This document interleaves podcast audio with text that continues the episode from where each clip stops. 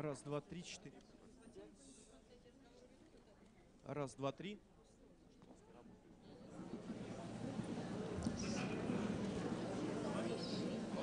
Ага. Раз, два, три. Добрый вечер.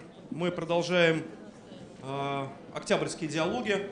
Спасибо огромное Высшей школе экономики, которая нас э, принимает у себя. До конца этого года все диалоги будут проходить здесь, на этой площадке. Э, Следующие диалоги ноябрьские состоятся совсем скоро, 17 ноября. И буквально в ближайшее время мы уже объявим состав участников ноябрьских диалогов. Я могу даже сказать сразу дату и декабрьских, чтобы вы могли планировать как-то свою жизнь. Да. Ноябрьские состоятся 17 ноября, а декабрьские 22 декабря.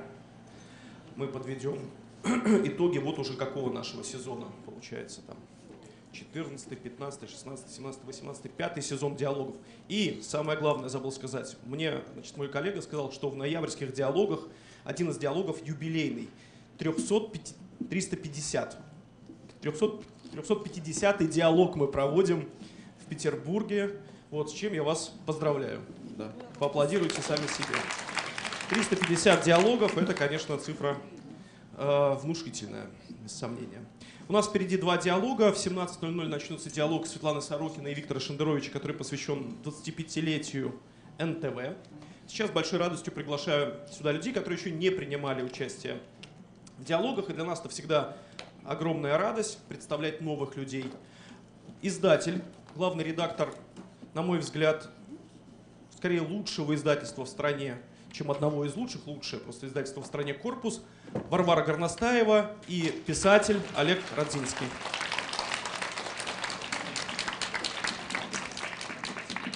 Значит, э, поводом для нашей встречи повода нам искать надо, садитесь сюда. Да, без разницы совершенно. Я с краешку, на самом деле, потому что не хочу вам мешать. Э, Поводов нам, э, поводы нам искать не надо. На- Нам жизнь каждый день подкидывает какие-то, значит, э, поводы для того, чтобы э, поговорить. А хорошим людям поговорить, знаете, всегда приятно. Но здесь особенная радость, потому что буквально на днях, совсем недавно, в издательстве «Корпус» вышла книга, которую я вам с большой радостью показываю. Это книга Олега Родзинского, которая называется «Случайные жизни». Это не первая книга э, Олега, которая выходит в, в издательстве «Корпус», это уже третья, да, по-моему, или четвертая? Вот микрофон, да. Включен. В издательстве «Корпус» третье. Третье. Но начали-то мы Олега издавать еще в издательстве э, «Иностранка Калибри» 10 лет назад. Это та же совершенно команда, и даже команда большего размера, потому что вместе с нами тогда был Сергей Пархоменко, который, собственно, первым влюбился в роман Суриманам, который написал Олег. Это был первый роман Олега, и это было очень давно, как я, как я это называю, в прошлой жизни. Во многом для всех нас в прошлой жизни. Вот. А это, да, третье, потому что в корпусе сначала вышел сборник рассказов Иванова «Свобода». Года три или четыре назад, да, вышел роман Агафонкино «Время», и вот книга совершенно отдельная для и для нас, и для Олега, и вообще как-то для, для всех, кто, кто знал и любил романы, которая называется «Случайные жизни». Я всех призываю, мы стояли до начала разговора, общались и планировали, как мы будем вести наш диалог. И я, конечно, мы все понимаем с большой долей вероятности, что 95% присутствующих еще роман не успели э, прочитать, потому что, во-первых, он довольно-таки внушительный от момента... Не роман. книгу. Э, Книгу. Это действительно там не буду даже ошибусь, опять же, в формате. Книгу не успели прочитать, потому что она довольно-таки внушительная. Э, И говорить как бы, раска... ну, как бы обсуждать содержание, неизвестное вам, э, ну, довольно-таки глупо. Я просто всех, во-первых, призываю э, прочитать на «Медузе» буквально вот сегодня там, или вчера вышла рецензия э, Гали Юзефович на эту книгу, совершенно замечательная. И просто призываю пойти в любой книжный магазин города и обязательно эту книжку приобрести и прочитать. Но несколько слов автора я не буду спрашивать о книге, потому что ну, это, это всегда тоже напоминает, как это самое. об- И напрасно, кстати. Он- Вы считаете? Я просто Да, хотел уже что- не связанные с книгой. Не, не, нет, потому что я вам очень советую спросить автора про книгу, потому что у нее э, довольно интересная история. Ну, давайте, Вернее, в любом случае, собственно, несколько слов да. о книге нам сказать надо. Олег, тогда вам слово. э, это ваше. Да. Да, я еще хотела добавить к, к вашему э, замечательному представлению, что эту книгу надо прочитать и посмотреть, потому что там внутри э, очень много фотографий, которые собраны таким образом, что они как бы э, дают такую вто- вторую историю, которую вы смотрите. Вот вы ее вы читаете книгу и смотрите или те иллюстрации, совершенно замечательные. Мне кажется, что это очень удалось, да, нашему нашему художнику, который который над этим работал. А, да, добрый день. А, во-первых, я хотел бы поблагодарить всех, кто а, сегодня пришел, хотя я понимаю, что пришли вы, скорее всего, на Виктора Анатольевича Шендеровича, Зря, который будет зря вы так следующим, говорите, да. зря. а, и а, которого я тоже очень Сейчас люблю. закончится наш диалог, все встанут и уйдут. И мы останемся Бедный с Витя, да. Шендеровичем вдвоем. А, и, а, во-вторых, хотел бы поблагодарить устроителей. А, Для меня большая честь быть а, на а, открытых диалогах. А, По крайней мере, потому что это проходит сейчас в здании а, Высшей школы экономики, а я по профессии совершенно не писатель, а финансист. И мы, финансисты, мы низшая каста в экономике, и никогда бы в жизни мне не попасть э, в высшую школу экономики, если бы вы меня не пригласили, Николай и Катя. Спасибо вам большое. А, о книге, да? Ну, собственно, о книге, как правильно сказал Николай, э, наверное, говорить э, много не стоит, поскольку книгу, наверное, мало кто из вас прочел, если вообще кто-то прочел. А, Книга — это, как ни странно, э, обо мне, вот, о каком-то отрезке моего жизненного пути, и э, меня много раз и многие люди э, просили об этом написать, э, поскольку я рассказывал какие-то истории за столом из своей жизни, как мы все делаем, и они их находили интересными, говорили, ну почему ты об этом не напишешь? А я же их находил менее интересными, э, по крайней мере для широкой публики, пока э, наши с Варей э, совместные друзья э, Эрика и Григорий Чехартишвили, э, который многим из вас известен как э, Борис Акунин или Анна Борисова, э, Анатолий Брусникин, он также вот, и другие персонажи.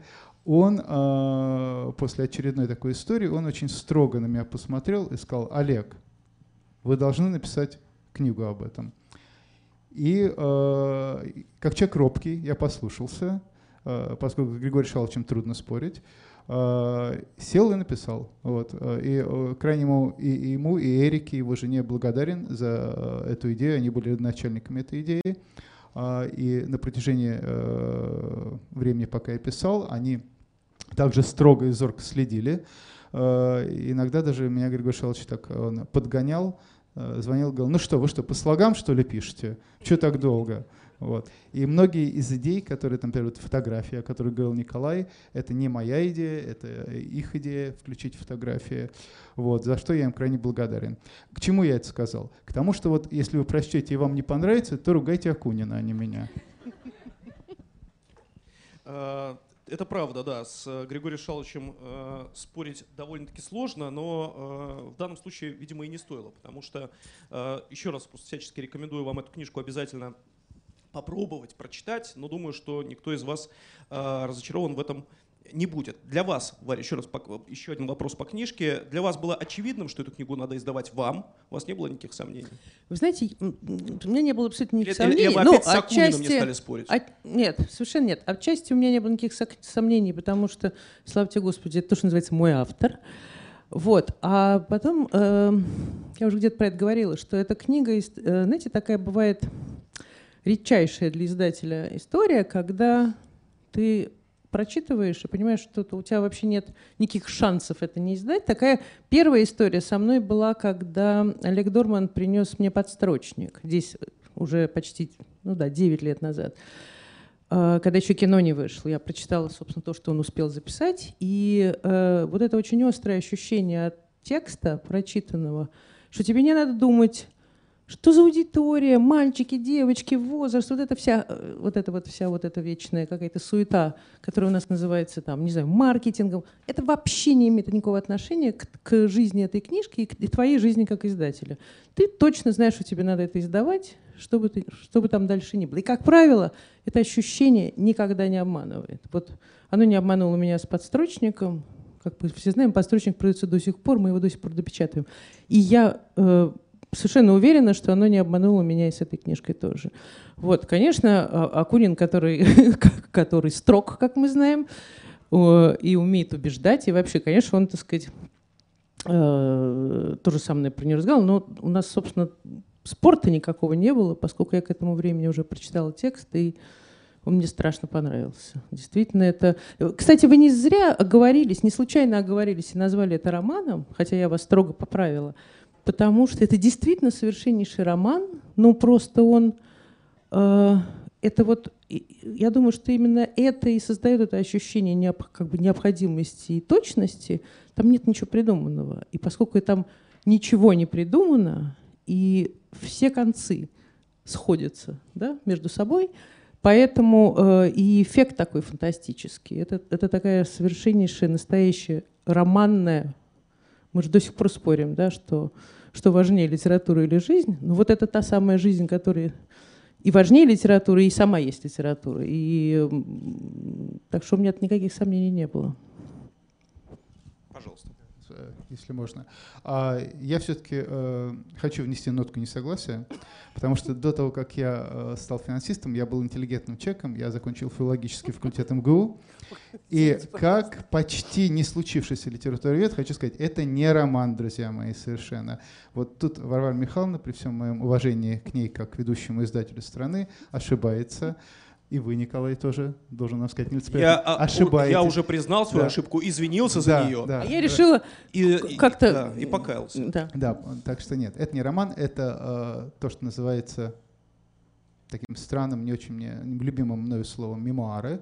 Э, хотя я просто не люблю это слово само по себе. Это какая-то такая э, отредактированная память. Вот что это такое, скорее всего, занесенная на бумагу. Э, по поводу жизни, которая э, до сих пор, да, вот мы спорим, что важнее, литература или жизнь. Все-таки к жизни я скажу несколько слов.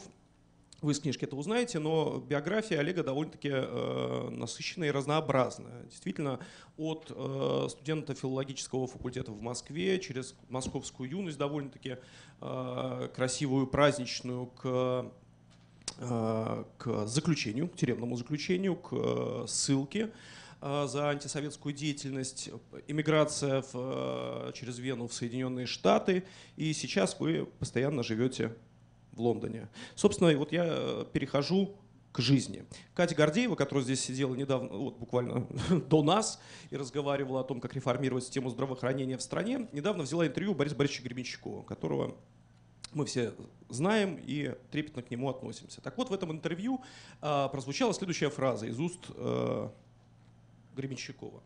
А что вы хотите? Россия никогда не изменится. Надо свыкнуться с этой мыслью.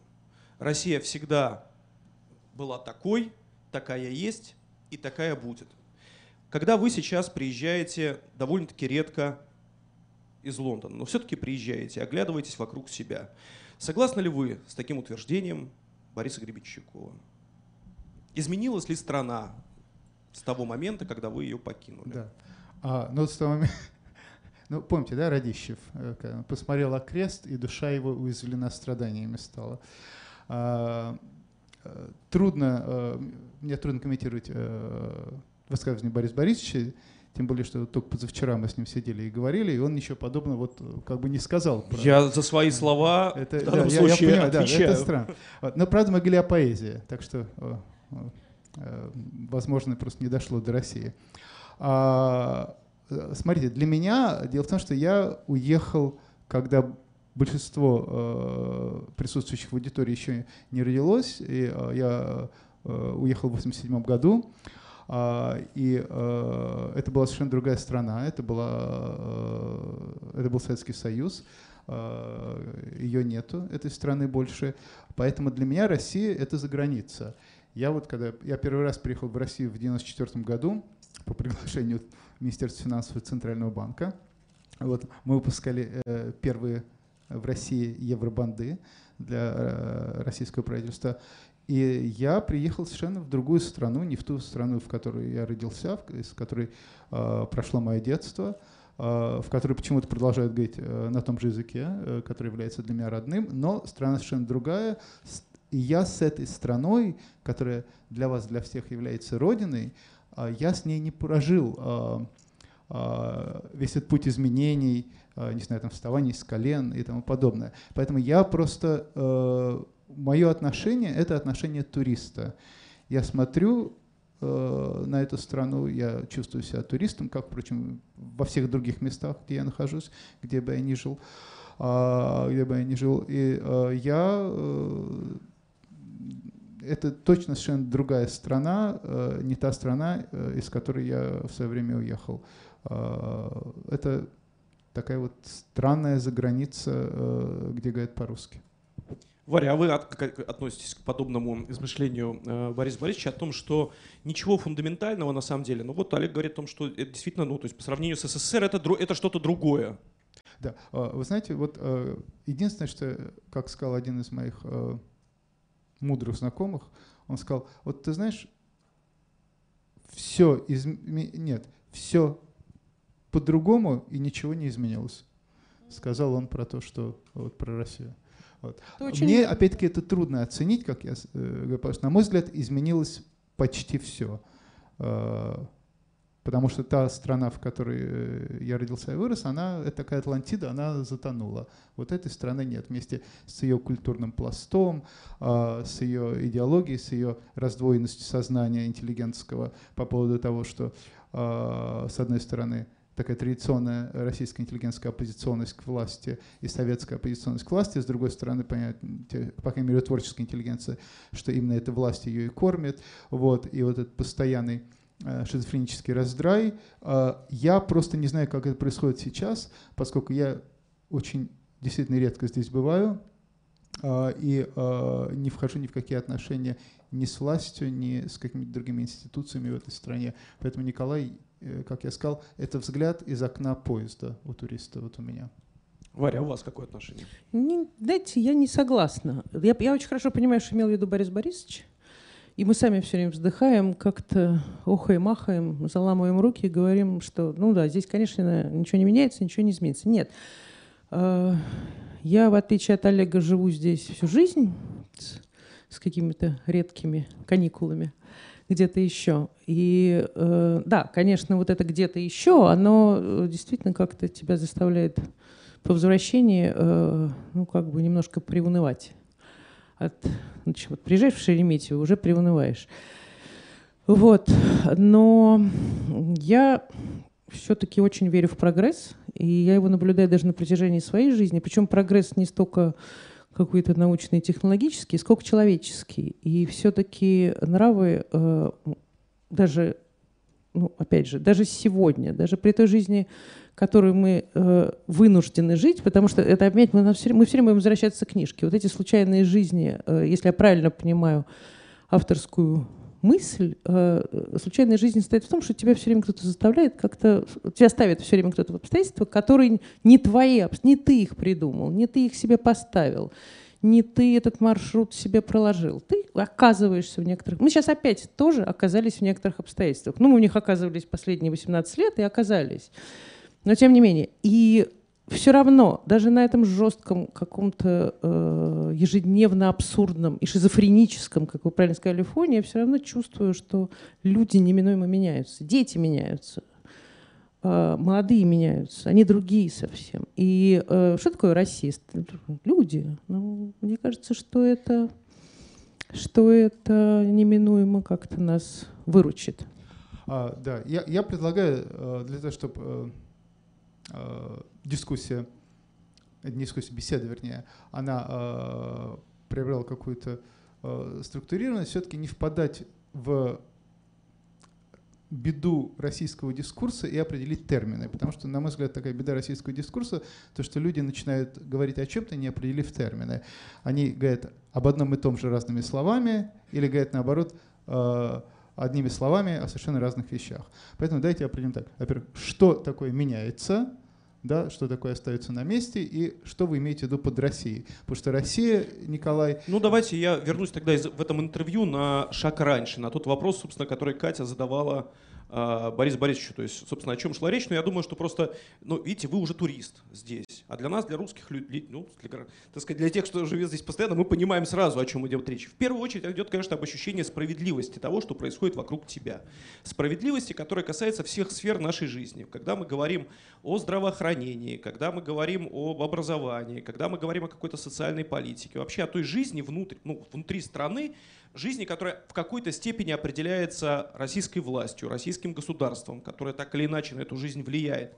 Мы никогда не могли как бы, ну то есть вот э, увидеть в этом справедливости, честного отношения к самим себе и к ним самим. Вот и в этом плане Борис Борисович, собственно, сказал о том, что ну а что вы хотите, в России всегда было так. Есть ответ. Власть сама по себе, общество, гражданин сам по себе. Да, я, а, да безусловно. А, на, на этом есть ответ. А, вы живете в империи. А, это страна, наследница Советской империи, а, и Советская империя была наследница а, империи Романовых. И причем империя это территориальная. Она, в отличие, например, от Америки, которая тоже империя, но Америка проецирует свое влияние экономически и культурно. Россия всегда проецировала свое влияние территориально путем захвата новых территорий, и затем бедная должна была их оборонять, то есть у нее как бы растягивался периметр. А, поскольку это не изменилось, и страна эта до сих пор продолжает быть империей, и у нее есть имперские э, амбиции, то она, соответственно, выстраивает вертикаль власти, как нам известно, от центра дальше и пытается это контролировать.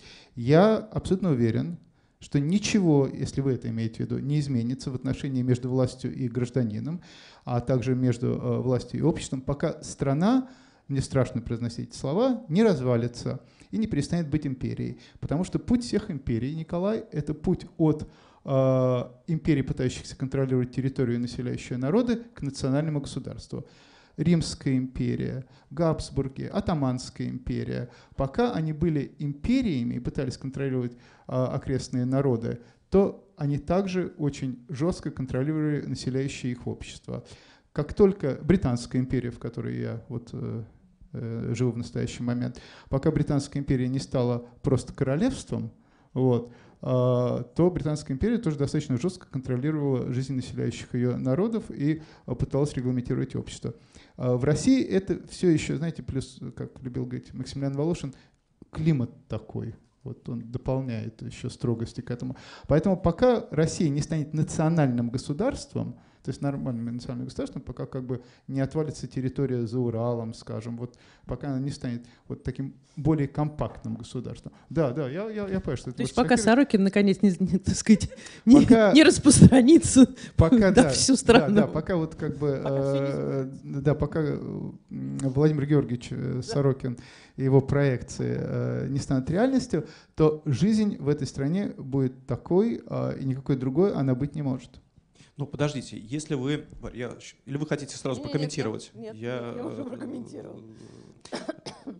Вы можете себе позволить, вы уехали из страны, вы э, сами так себя позиционируете, вы сюда приезжаете как турист.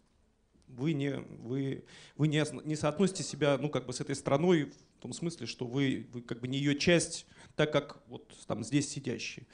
Как на вашу реплику о том, что вот страна должна развалиться, и вы даже говорите не о республиках, которые находятся на окраях. Не, не, империя, империя, империя должна. должна развалиться. Вы говорите в том числе о территории, которая находится там за Уралом да, и так далее, и так далее. Но вот сейчас умереть. сидят люди, например, смотрят нас э, в прямом эфире в YouTube, да, в том числе, например, где-нибудь там в Перми, в Екатеринбурге, там, я не знаю, на Дальнем Востоке и так далее, и так далее.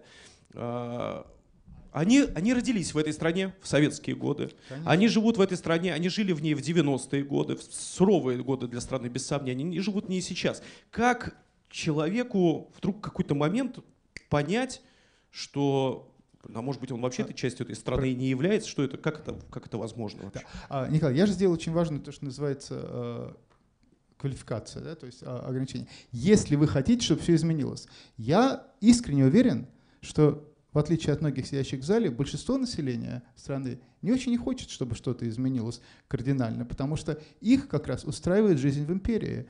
Вот. Они привыкли к этой жизни, она является для них комфортной, так же, как многие любили советскую жизнь. А, я сам являюсь глубоко советским человеком, можно сказать, новая историческая общность перед вами сидит. А, и а, поэтому это вот, вот Варвара Михайловна э, хочет э, гражданское общество, и вы хотите гражданское общество, а многие люди за Уралом ли, или, не знаю, за каналом Грибоедова, они совершенно равнодушно относятся к гражданскому обществу вот, и к э, его становлению. Э, поэтому для них жизнь в империи э, вполне Э, удобно, и а, ни в коем случае они не хотят разваливать эту страну, я их абсолютно понимаю. Я же не сказал, что страна, империя должна развалиться вообще. Она должна развалиться для того, чтобы что-то изменилось. Если ничего не менять и оставлять как есть, то империя совершенно замечательный э, модус операнди правления. Хорошо, так, я все-таки модератор, не спорщик. Варя, а вы как на это смотрите? Вы ну, вообще-то, вообще-то у нас уже э, на нашей памяти одна империя развалилась. Надо отдать нам должное. Она развалилась в 90, нет, нет, на нашей памяти. А, на нашей, на нашей памяти. На нашей памяти одна. Но Советский Союз все-таки приказал долго жить. И чему я, например, несказанно рада. А вот большинство наших с вами, Коль, соотечественников совершенно не рады. И очень э, по этому поводу до сих пор горюют. Потому что...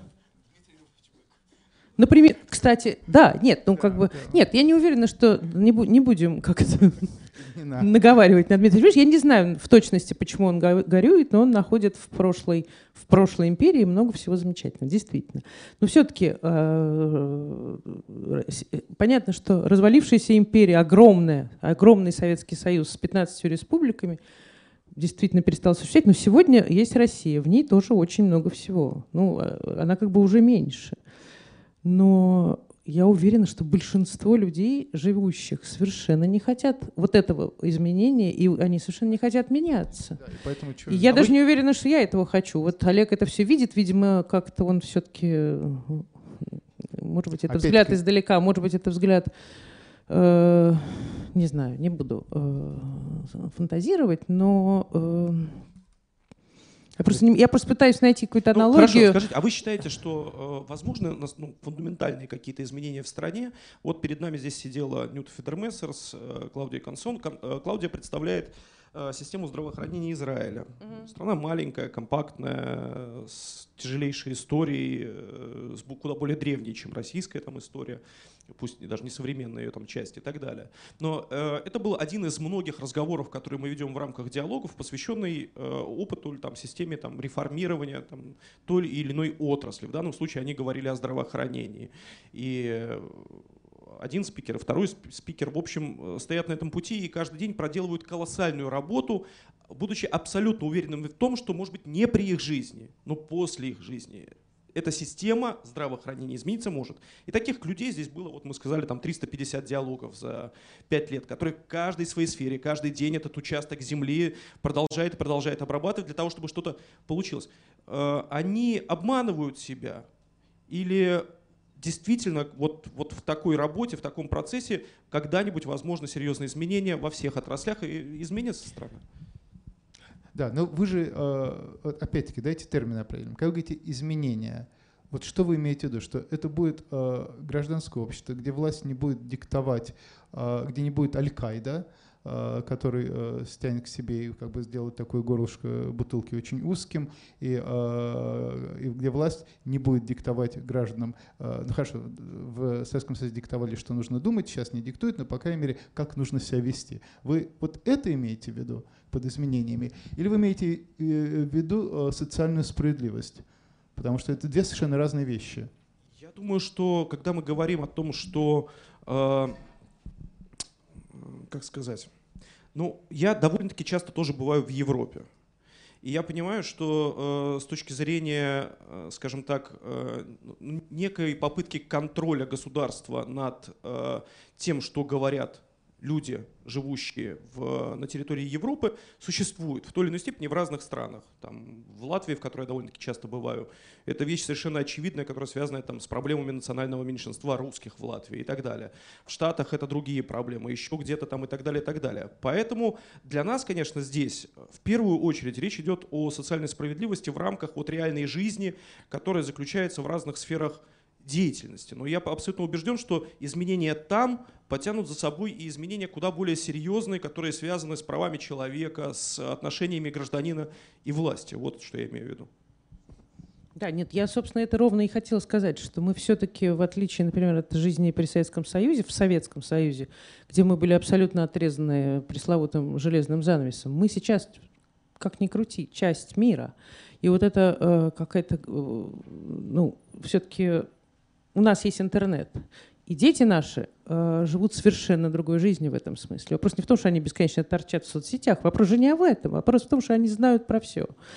И э, вот то, чем занимается Нюта, то, чем занимается Катя, то, чем занимается огромное количество людей, и чем они стали заниматься именно в последние годы, именно вот, ну, не в последние годы, а в последние, ну, вот, собственно, вот эти пост-ельцинские, да, или постперестроечные годы, это люди, которые, и, которые не оглядываются на дядю, которые не, не ждут, что им будут платить эти 90 рублей сверху, а люди, которые заняты своей жизнью и людей, и, и жизнью окружающих их людей, которым нужна помощь. Или нужна не помощь, а какой-то пинок, или нужно что-то еще.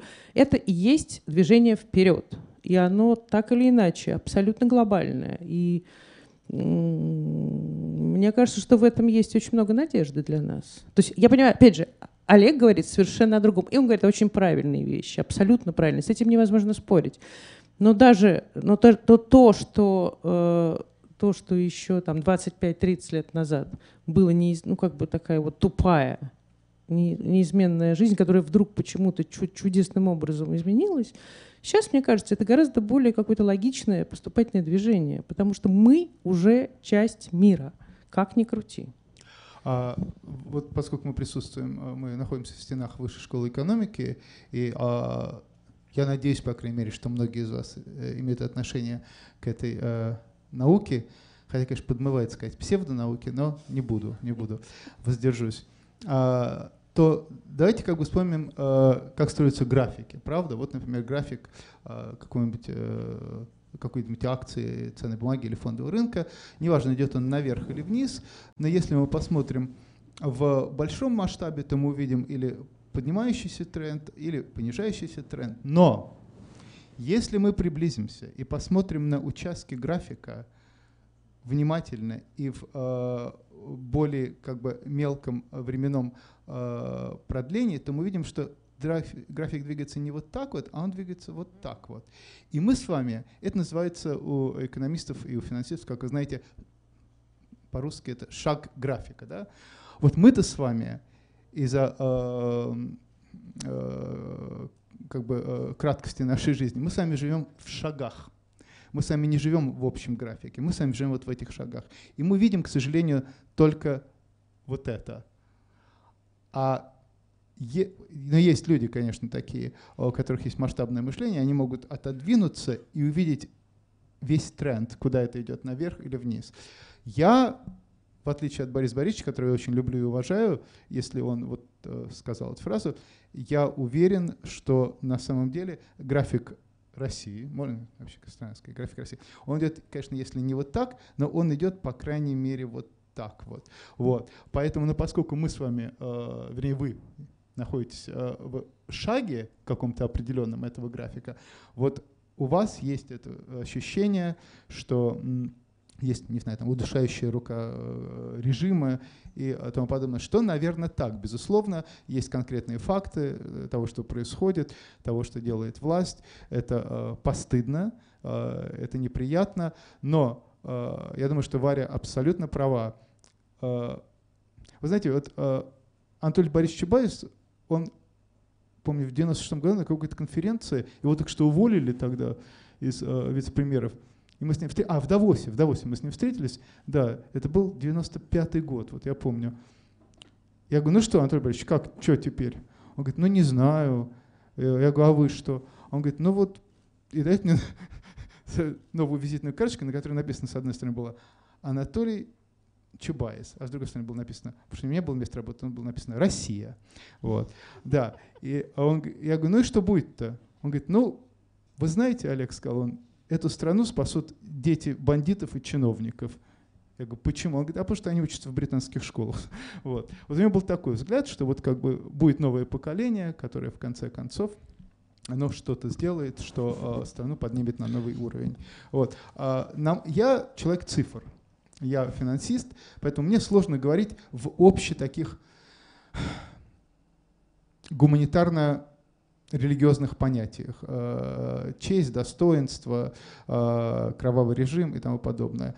Вот. Э, меня намного больше волнуют цифры российской экономики, чем, честно говоря, действия власти. Они, не буду скрывать, тревожные, на мой взгляд. И вот если на это общество не обратит внимания и попробует поставить именно это под свой контроль, вот тогда Э, э, понятно, что э, то, как власть относится к обществу, зависит от того, насколько власть чувствует себя устойчивой и насколько, как много на самом деле она контролирует ресурсов.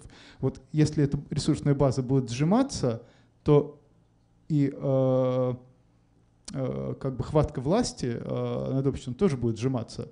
Потому что это единственное, как власть может э, продолжать контролировать. Потому что или, или э, Злата, да, помните, да, все мое, сказал Злата, все мое, сказал Булат.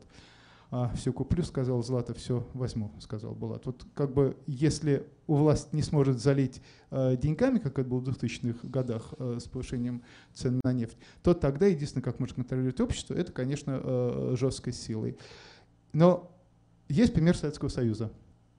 Советский Союз, большая ошибка советской власти, на мой взгляд, была, а, что она пыталась быть тоталитарной. И поэтому она а, не оставляла общественного поля гражданам. А, Все превращалось в политическое. Вот люди занимаются йогой себе тихо на квартире, немедленно прийти наказать. Какие-то несчастные кришнаиты тоже взять, выслать, посадить и так далее. И власть пыталась проникнуть во все сферы общественной и даже личной жизни. И поскольку, как сказал Козьма Прутков, нельзя объять необъятное, то в конце концов даже лояльных и нейтральных граждан власть ослабила до такой степени, которые были вполне патриотично настроены, в том числе были нормальные советские люди. Но вот хотели, например, не знаю, вот они быть кришнаитами или еще что, хотели они заниматься йогой. А, и их власть просто вытолкнула в политическое поле из общественного, не оставив им этого общественного поля. Если нынешняя власть будет также из авторитарной становится тоталитарной, то она э, тоже не оставит гражданам э, общественного поля и вытолкнет их в поле политическое. И тогда их э, какие-то стремления, чаяния, э, возможно, недовольство чисто общественными факторами, оно станет э, политическим согласием. И вот тут-то, я думаю, власть и э, вот это то, что, ну, кроме гонки вооружений, то, что во многом э, подорвало Советский Союз. Поэтому так люди легко отказались от системы, казавшейся нам тысячелетним рейхом, по крайней мере. Варя, вы хотели что-то сказать? Нет? Нет. У меня, да, у меня масса, на самом деле, конечно, вопросов и поводов для того, чтобы э, поспорить, но я даже не поспорить, хочу все-таки э, все уточнить. Да, Э, по поводу империи. Когда мы сегодня вы говорите о том, что э, Россия продолжает оставаться империей, то есть это некая имперская форма существования, какие есть для ну, как бы у нас для этого серьезные основания. Считать, что Россия это по-прежнему империя. Ну вот Советский Союз в 1991 году прекратил свое существование. Сейчас это совершенно другая Россия. Почему вы по-прежнему считаете, что это империя? А, okay. империя... а Соединенные Штаты, например, не империя. Нет, я этого не сказал. Сказал, что Соединенные Штаты империя, но не территориальная империя. Соединенные Хорошо. Штаты — это империя экономически культурная, которая, а, когда э, большевистское правительство говорило нам про американский э, культурный империализм, они говорили правду. Это есть, я как э, американский гражданин, проживший много лет в этой стране, скажу, что да, действительно, безусловно, есть. И проекция силы, которая для Америки, это прежде всего проекция в экономическое и культурное. Можно уточню сразу, да, прежде чем продолжите. А история с Югославией, например, это не территориальная империя? Просто в том, когда, когда пускай она не присоединяет к себе да. эту страну, но, по крайней мере, довольно-таки сильно влияет на то, как она э, территориально существует дальше. Да.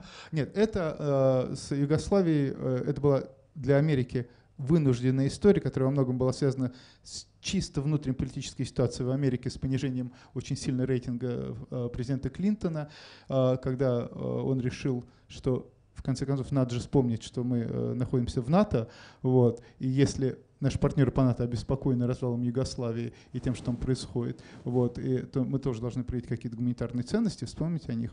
Хотя, на самом деле, честно говоря, вот настолько не занимало, ему настолько было наплевать на Югославию, вот, и э, на то, что делается с э, босняками и э, хорватами. Вот, э, просто если, если, если бы не общий крик, не, э, знаете, есть такое понятие в Америке, называется a CNN war, то есть война, которая запущена каналом CNN. Да? Вот, вот это была одна вот из этих, он не мог не отреагировать.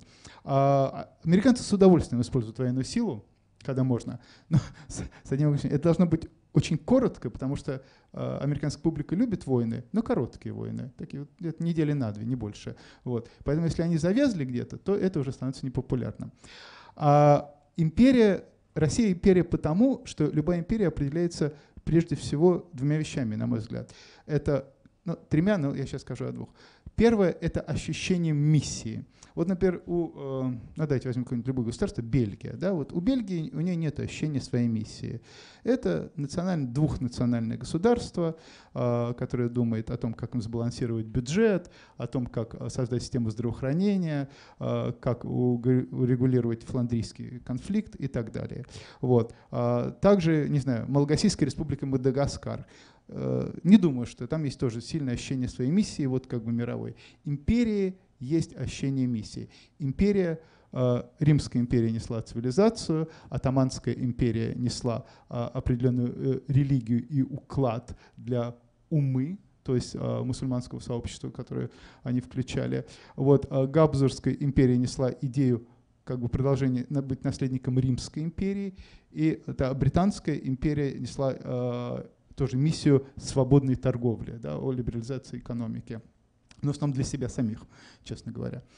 Э, у России тоже была это э, всегда миссия, как бы это была миссия продвижения на восток и на запад, когда это можно было. Вот. Это, в основном, была идея территориального расширения.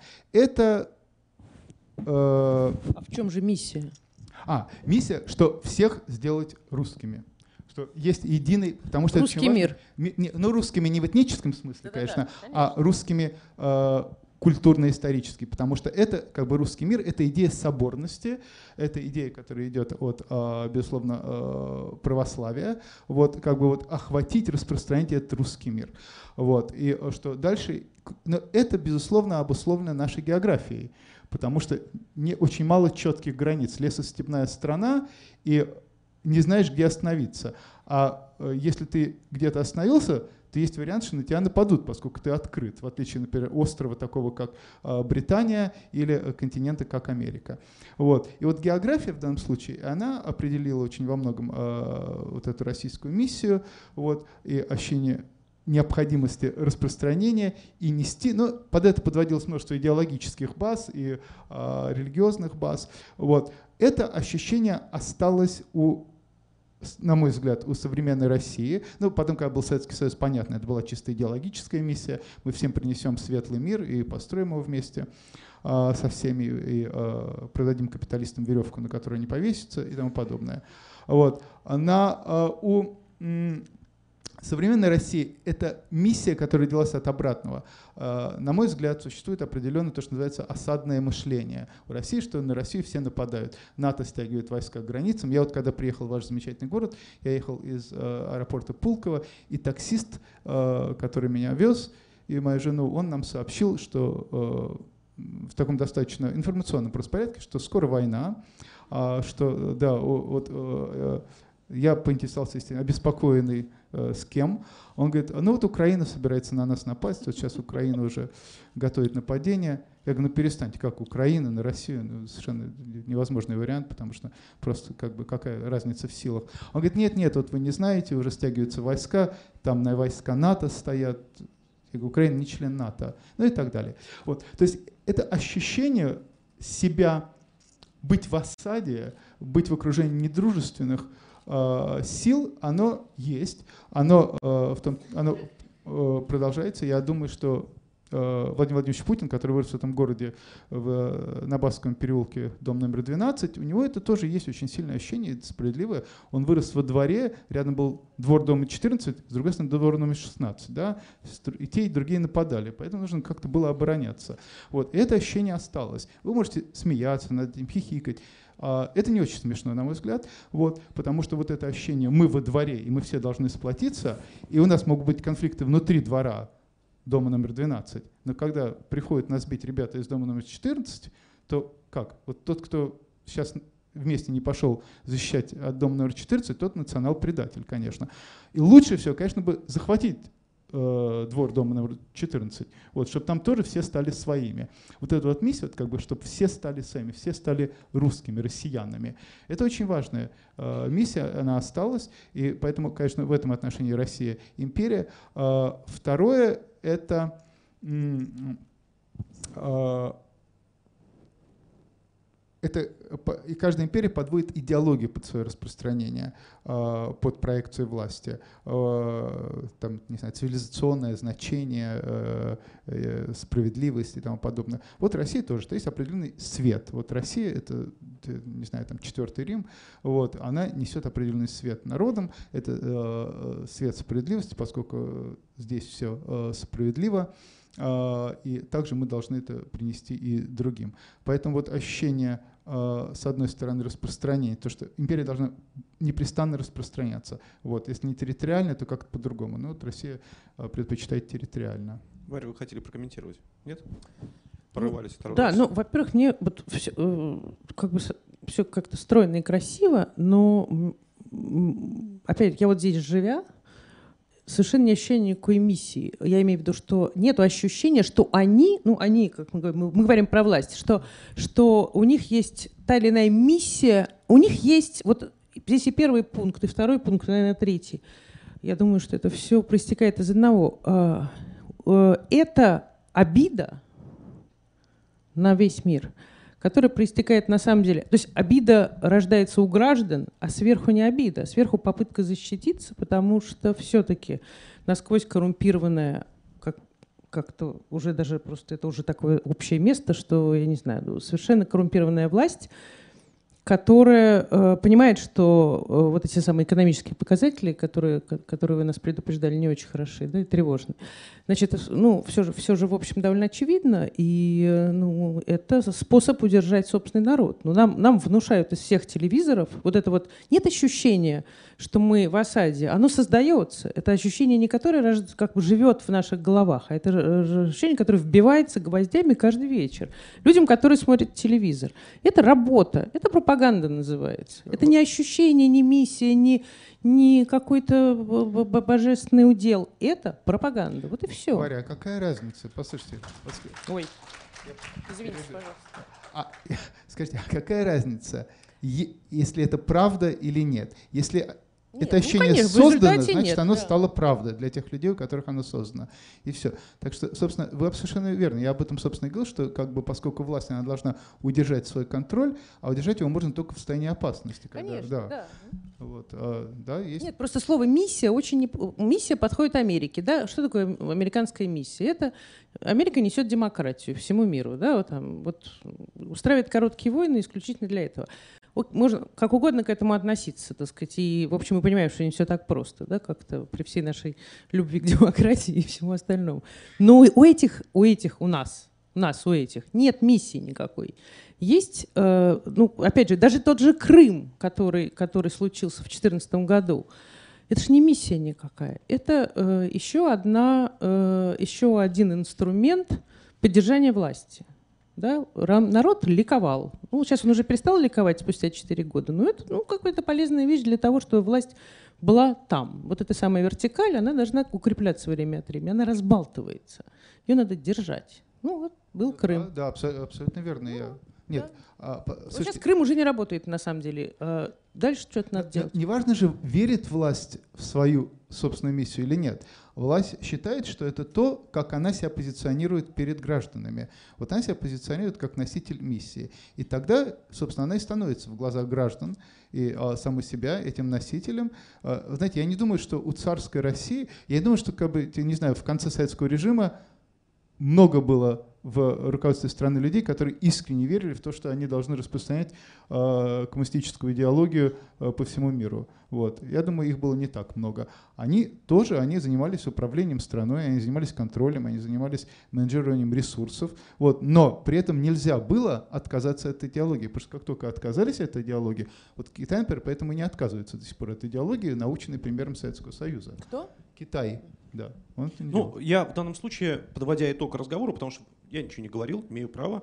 Э, время наше закончилось совершенно незаметно. Абсолютно убежден в том, что на самом деле развитие институтов самых разных внутри России, институтов судебных, там, здравоохранении, в общественной работе, каких угодно, приведет не к тому, что страна осознает, что нельзя существовать в тех масштабах, в которых она существует, а ровно наоборот.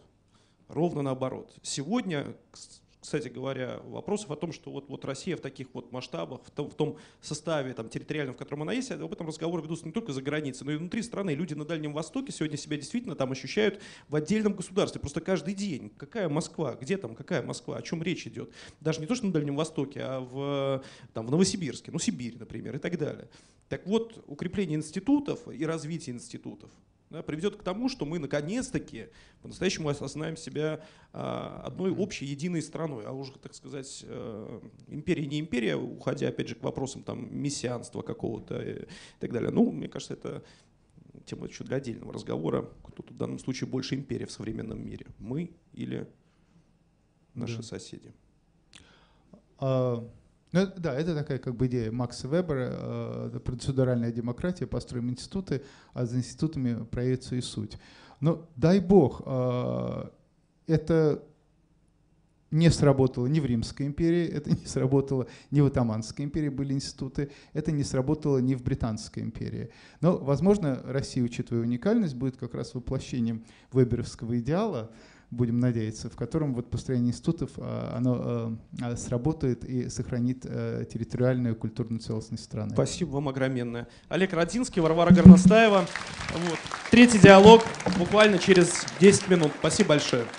И не забудьте приобрести книгу. У нас ее, к сожалению, здесь нельзя приобрести, но во всех книжных магазинах города, пожалуйста, вот, «Случайные жизни». Спасибо.